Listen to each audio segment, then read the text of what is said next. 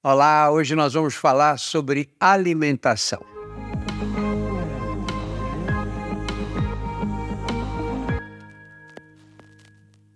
A alimentação do brasileiro mudou muito nos últimos anos. Aquela dieta tradicional de arroz, feijão, uma proteína, uma salada, uma verdura cozida e depois uma fruta de sobremesa, uma banana, uma laranja, que eram as frutas mais baratas, é, e, e, que a gente uh, comia no almoço e no jantar, acabou. É, vários fatores contribuíram para isso, as dificuldades. Naquele tempo, as pessoas tomavam as refeições em casa, as mulheres tinham muitos filhos, então elas ficavam encarregadas de todo o trabalho doméstico e cozinhavam, né? Era um trabalho mortal das mulheres nesse tempo, né? Acabavam de arrumar a louça do almoço, já tinham que começar a pensar no jantar. Isso mudou. O mundo mudou, o Brasil mudou também nessa fase. Hoje nós temos dois grandes problemas aqui. Temos o problema daqueles que têm dificuldade de acesso aos alimentos.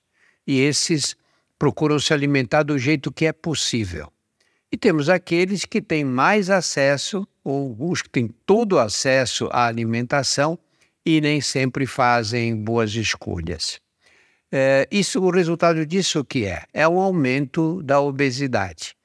É, nós temos um relatório do Covitel de, de, de 2022 mostrando que entre os até na faixa que vai até os 20 e poucos anos, nós temos 9% de obesidade. Hoje nós temos obesidade infantil, crianças é, que com índice de massa corpórea acima de 30 e que já caem na fase na faixa de obesidade.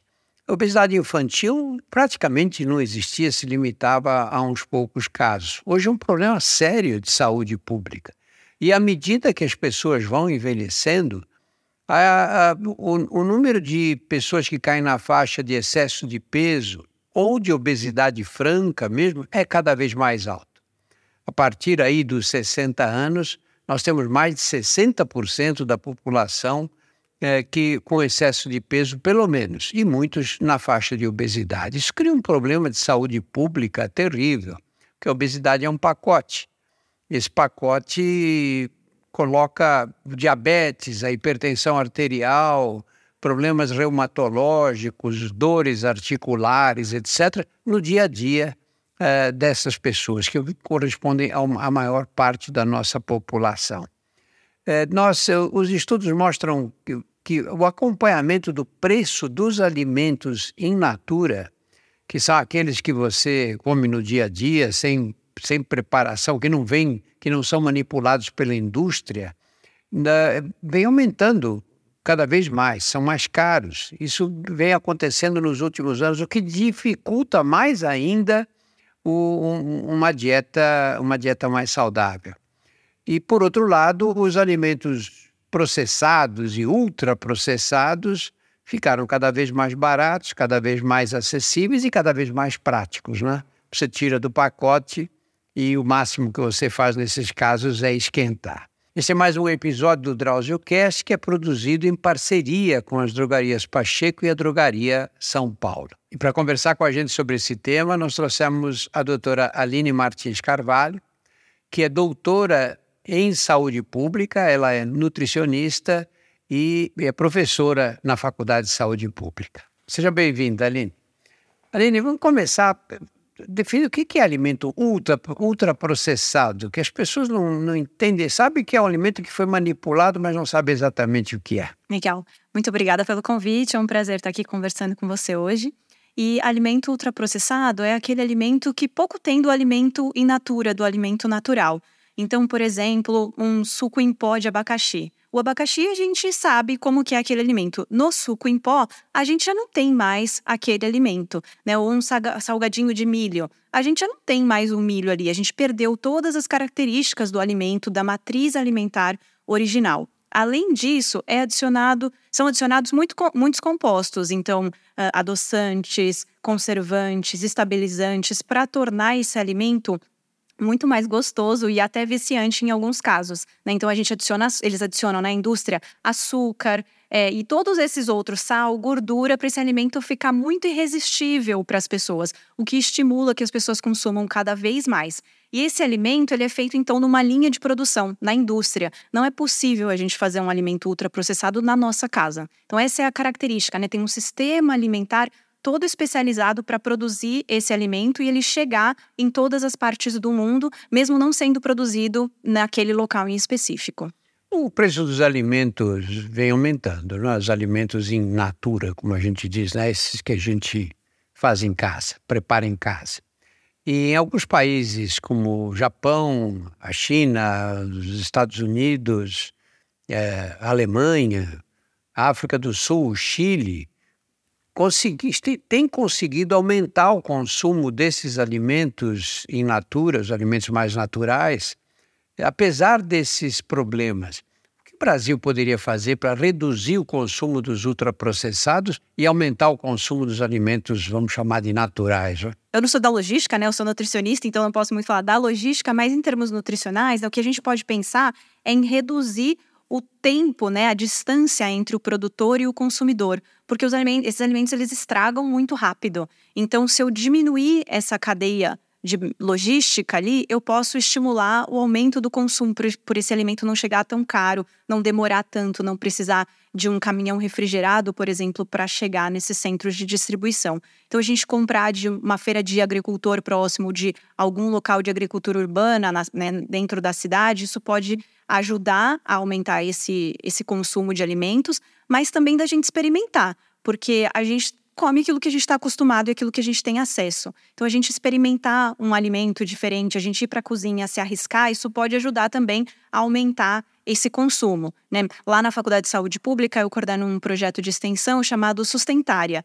E nesse núcleo a gente desenvolve várias receitas é, de como a gente pode estimular o consumo desses alimentos em natura. Porque um grande problema hoje da alimentação do brasileiro, além do consumo de ultraprocessados, é esse baixo consumo de frutas, verduras, legumes, cereais integrais. Então, como que a gente pode colocar isso no dia a dia de uma forma rápida, fácil, prática, para ninguém ficar na cozinha também duas horas depois que chega do trabalho? Então, acho que é a gente experimentar e ter acesso a esses alimentos, né? Até em casa, a gente ter uma hortinha, a gente se conectar com um alimento também pode ajudar nesse processo de começar a comer mais frutas, verduras e legumes também. Aline, a gente tem ouvido é, muito falar de segurança alimentar. Normalmente se diz, olha, tem 32 milhões de brasileiros que estão na faixa da insegurança alimentar. O que caracteriza a insegurança?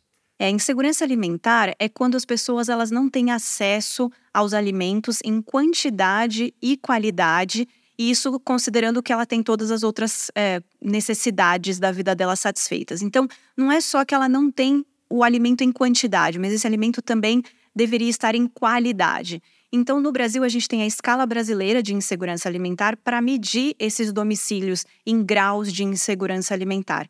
E aí então a gente tem esses domicílios, eles podem ser classificados em seguros, quando as famílias elas têm esse acesso regular e permanente aos alimentos em qualidade e quantidade.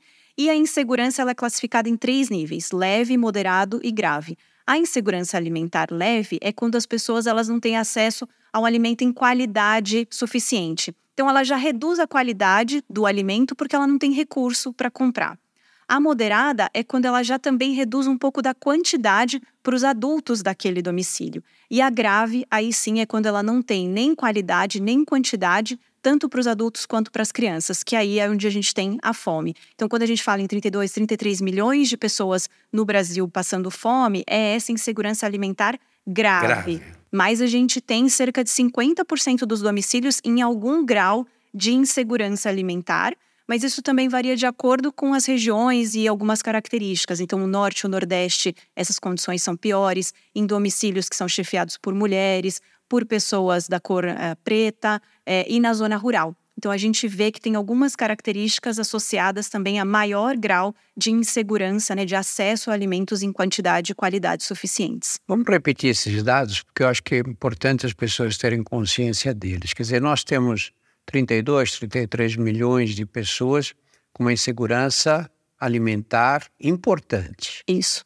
E nós temos quantos com alguma insegurança, que não é, pode não ser grave, mas uh, interfere com, com a alimentação da família? 50% dos domicílios brasileiros. Né? Isso são dados da Rede Pensão, que foram coletados agora em 2022, durante a pandemia. Né? Teve um aumento aí de 2021 para 2022, mostrando que esse acesso a alimentos foi prejudicado né, por falta de recurso e por falta de acesso mesmo a alimentos de qualidade. Aline, uh você falou dos alimentos ultraprocessados, não é?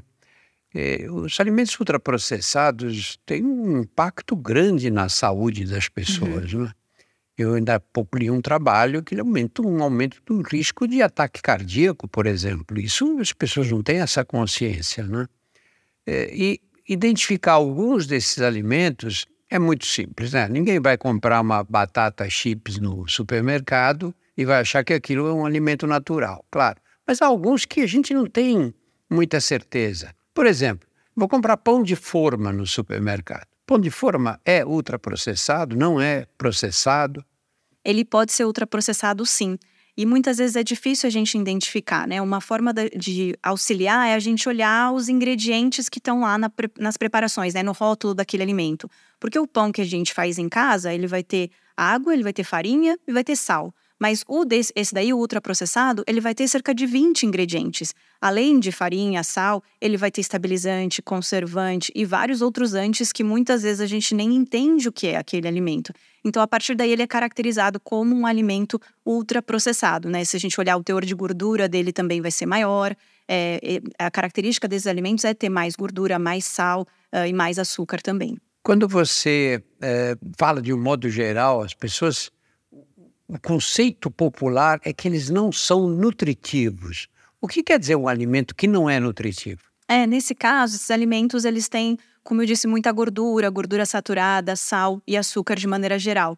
E esses nutrientes, eles acabam aumentando o risco para doenças, né? Para doenças do coração, para câncer, para obesidade. E a gente sabe que essas são doenças que, são, que mais matam no Brasil e no mundo. A gente sabe hoje que cerca de 15% dos fatores relacionados a doenças crônicas, que são essas doenças, são relacionadas à alimentação. Então, é essa alimentação que é rica em ultraprocessados, mas que também é, é pouco consumido né, de frutas, verduras, legumes, cereais integrais. A gente brasileiro come muita carne. Tudo isso está associado a, a essas doenças que causam mais morte mais incapacidade, tanto no brasileiro quanto em todas as pessoas do mundo. O que vocês nutricionistas chamam de sistemas alimentares? É, sistemas alimentares é um conceito em que ele vai falar muito mais do que o alimento que está no prato. Né? A gente olhar e não só pensar na composição, nos nutrientes, mas pensar em toda a cadeia logística desse alimento. Então, aonde que esse alimento foi produzido, de que forma, se foi uma monocultura, se foi um produtor pequeno ou um grande produtor, se ele foi é, transportado para um outro local, se ele foi processado de alguma forma, onde ele foi vendido, se foi direto para o consumidor, como que ele foi preparado em casa, se ele foi preparado, quem comeu, quais são os impactos na saúde, no meio ambiente, na sociedade. Então, tudo isso é o sistema alimentar, né? toda essa cadeia. Mas não só a cadeia, como as relações entre essas pessoas, quem produz, quem consome, e isso vai levar a gente ter comida no prato em qualidade, em quantidade suficiente ou não. E hoje em dia a gente tem diferentes tipos de sistemas alimentares, né? Um sistema alimentar mais local, onde ele é produzido ali pelo produtor mais próximo, onde você compra, você conhece o produtor, e um sistema alimentar mais global, onde muitas vezes eu nem sei de onde vem aquele alimento. E no mesmo prato, a gente pode ter tudo isso junto. Mesmo o prato básico do brasileiro, né, de arroz, feijão, uma carne, uma batata frita e uma salada, a gente vê que o arroz pode vir lá do Rio Grande do Sul, é onde a gente tem maior produção. O feijão do Nordeste, a carne do Centro-Oeste. É, a salada pode até vir aqui próximo e a batata frita pode ser ultraprocessada vindo, por exemplo, dos Estados Unidos. Então, em um mesmo prato, a gente tem todos esses sistemas alimentares conectados. Então, é uma forma da gente pensar de uma forma mais ampla da alimentação do que só nos nutrientes e nos alimentos que compõem aquele prato. Vamos dizer que eu fosse o presidente da República e dissesse para você: olha, não tem cabimento, metade da população brasileira com insegurança alimentar e uns, um número enorme de brasileiros que aí com insegurança alimentar grave. Que tipo de abordagem nós temos que ter em saúde pública para reduzir essa, esses números tão desfavoráveis? É, isso é algo muito importante, né? A gente vê que a renda ela é um fator super determinante para consumo. Então, políticas de distribuição de renda, como Bolsa Família, podem contribuir muito para você ter acesso a uma alimentação. Também políticas de ajuda de educação alimentar e nutricional, para as pessoas conhecerem mais sobre os alimentos e escolherem de uma forma adequada e terem acesso. Mas essa, é, isso também é muito importante, ter o acesso. Né? Então, quais são ações que a gente pode ter para melhorar o acesso a uma alimentação de qualidade? Então, cozinhas comunitárias ou mesmo restaurantes populares podem ajudar a esse alimento mais de qualidade chegar às pessoas, assim como o PNAE, né, o Programa Nacional de Alimentação Escolar, é um programa exemplar nessa linha de é, oferecer alimentação de qualidade em quantidade para milhões de crianças todos os dias. Então, são é, algumas políticas, algumas já é, sendo bastante estimuladas, outras nem tanto, que podem ajudar as pessoas a terem esse acesso a uma alimentação mais adequada, né? E, e eh, não só político, acho que a gente tem que ter ações institucionais e individuais. A gente não vai resolver o problema da fome com uma ação governamental, mas sim com a sociedade inteira se movendo é, em vias para a gente resolver esse problema de forma conjunta. E quando a gente ouve as pessoas falarem em sistema alimentar sustentável, o que quer dizer? É, quando a gente fala em sustentabilidade, né, a gente pode pensar em três dimensões da sustentabilidade: a parte ambiental, a parte econômica e a parte social. Então, quando a gente pensa em um sistema alimentar, pensando na parte ambiental, a gente vai pensar em uma produção também mais local, onde é agroecológica, orgânica, em que eu não tenho aqueles fertilizantes nem agrotóxicos que vão deixar resíduos naquele alimento e podem ser até tóxicos para as pessoas.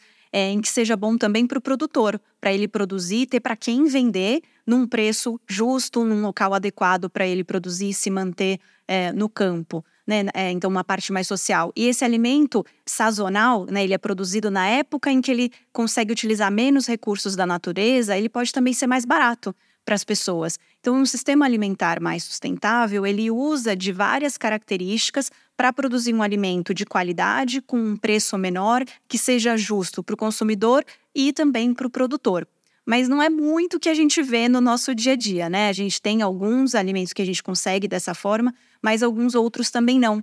Até porque a gente gosta de comer sempre a mesma coisa, né? A gente gosta de comer morango, gosta de comer morango o ano inteiro. E muitas vezes a gente não entende que a natureza ela tem essa diferença. A gente não pode não achar esse morango o ano inteiro e a gente poderia provar outros alimentos da nossa biodiversidade aqui, por exemplo, da Mata Atlântica, né? A gente pode produzir, pode consumir outros alimentos que são da época, que são locais e experimentar isso. Então, é, essa é uma uma característica que a gente pode falar em sistemas alimentares sustentáveis, de usar também a biodiversidade como um potente é, fator pra, é, nesse processo.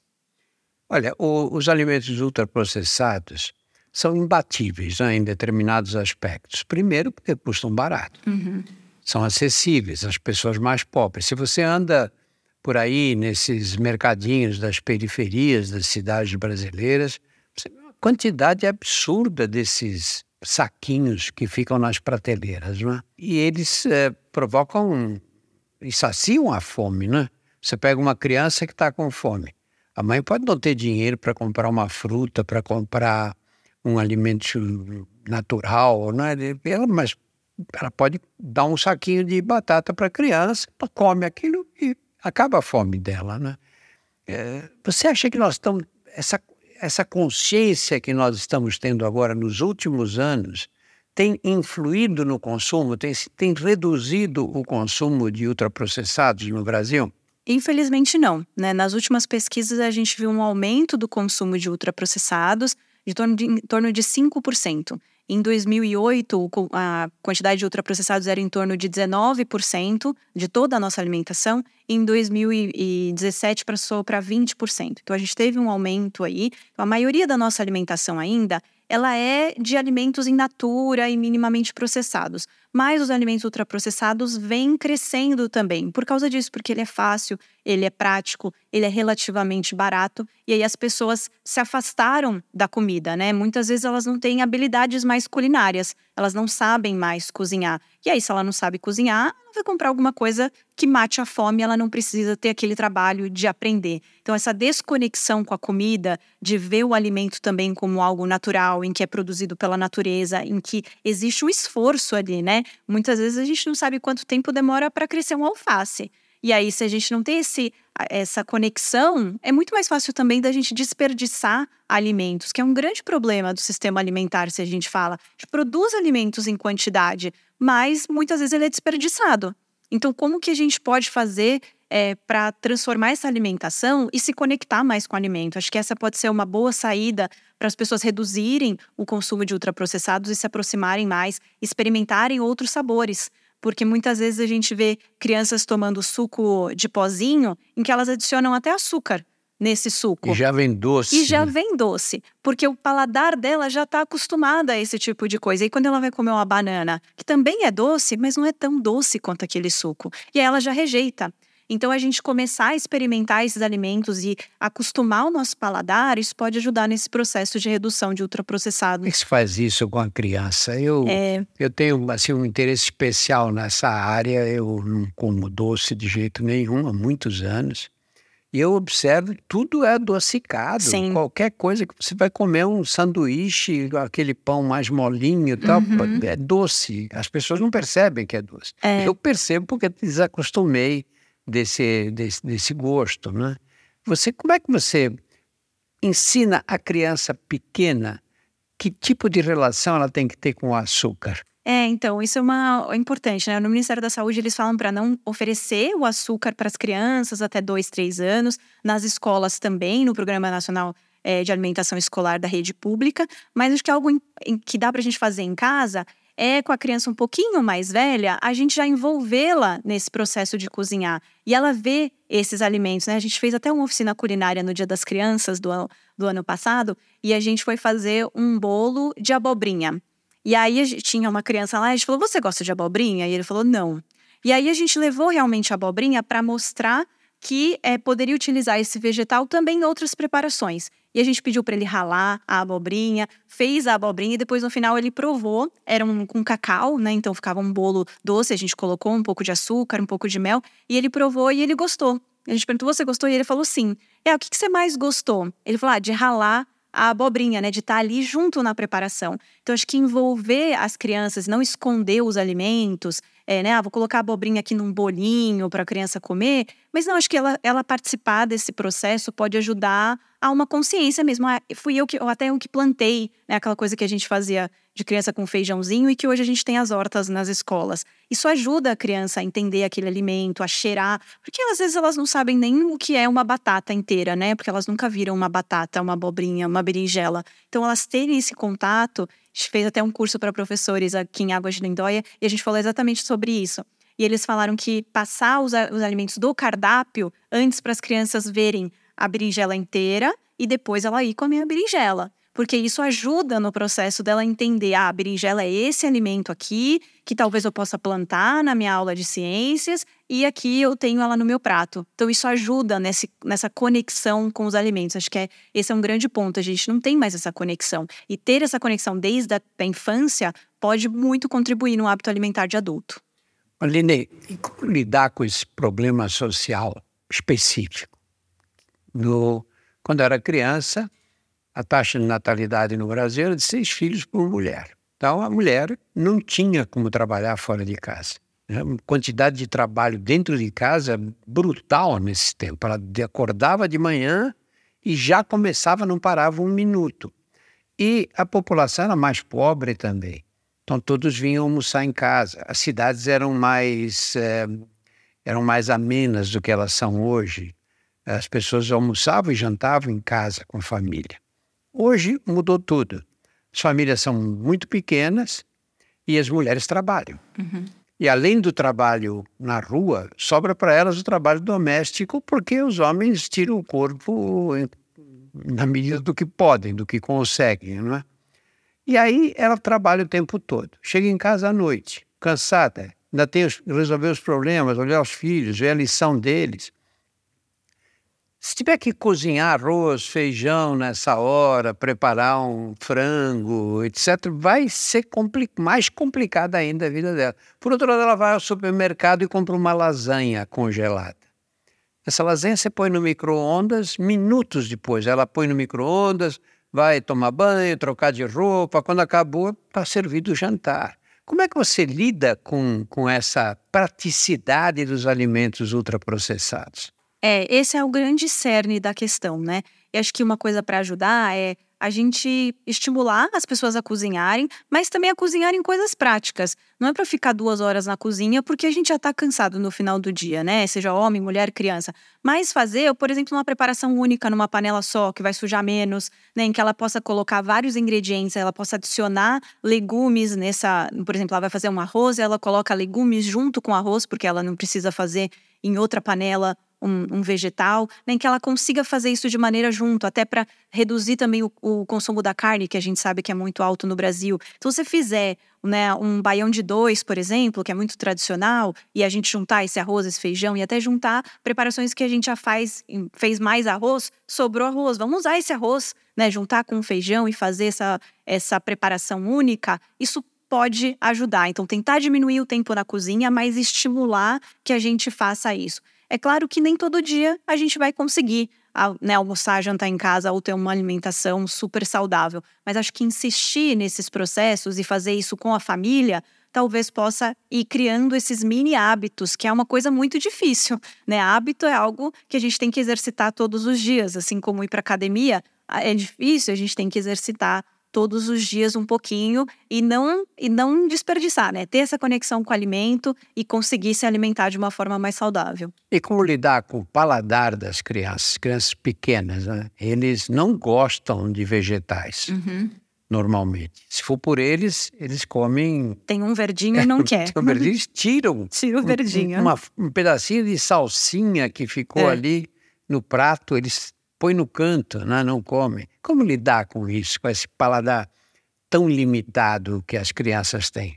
É, eu acho que é essa exposição, né? É, tá no nosso papel de mostrar esses alimentos em diferentes formas. Então, não oferecer só a cenoura, por exemplo, crua, mas também ela oferecer ela cozida, oferecer ela ralada, é, em cubos, redondinha. Isso pode ajudar a criança a ter outras percepções, não deixar ela só assada, só cozida, mas adicionar, por exemplo, um molho com mel, com algumas especiarias. Então, oferecer esses alimentos de diversas formas para as crianças pode ajudá-las a começarem a entender: ah, eu gosto mais desse, eu não gosto daquele. Mas é isso, é experimentando é que a gente vai criar o hábito. Se a gente deixar ela, ah, tirou o verdinho e acabou, e não oferecer de novo, isso acaba não, não ajudando, né? Até, na, por exemplo, na alimentação escolar, quando começou a ser servido arroz integral. No começo, as crianças não queriam comer arroz integral, elas queriam aquele arroz branquinho. Depois, insistindo bastante tempo, hoje a aceitação é de 70%. Então, a gente vê que essa insistência contribui para eles né, comerem aqueles alimentos que são saudáveis, que são adequados para elas. E os sucos e os refrigerantes, né? Como é que você ensina a criança a não tomar suco nem refrigerante? Hoje eu vejo a criançada não tomar água mais, acabou, né? É, eu acho que a gente não oferecer, se em casa não oferecer nem refrigerante, nem suco, a gente oferecer água, pode colocar com uma fruta, colocar alguma, algum sabor na água, né? Um começo, oferecer um chá, é, oferecer diferentes formas, mas não oferecer refrigerante. Eu acho que é, é indiscutível, a gente não pode oferecer refrigerante para as crianças. Aline, muito obrigado. Podia ficar falando com você sobre alimentação aqui mais duas horas. Muito obrigado pela atenção. Né? Imagina, o prazer foi meu. No nosso portal você encontra mais de 100 Drauziocasts que versam sobre os mais variados assuntos. É, veja também o, o, os nossos podcasts, o Outras Histórias, o Saúde Sem Tabu e o Porquê Dói. Eles estão disponíveis nos principais agregadores e no YouTube. E muito obrigado pela atenção.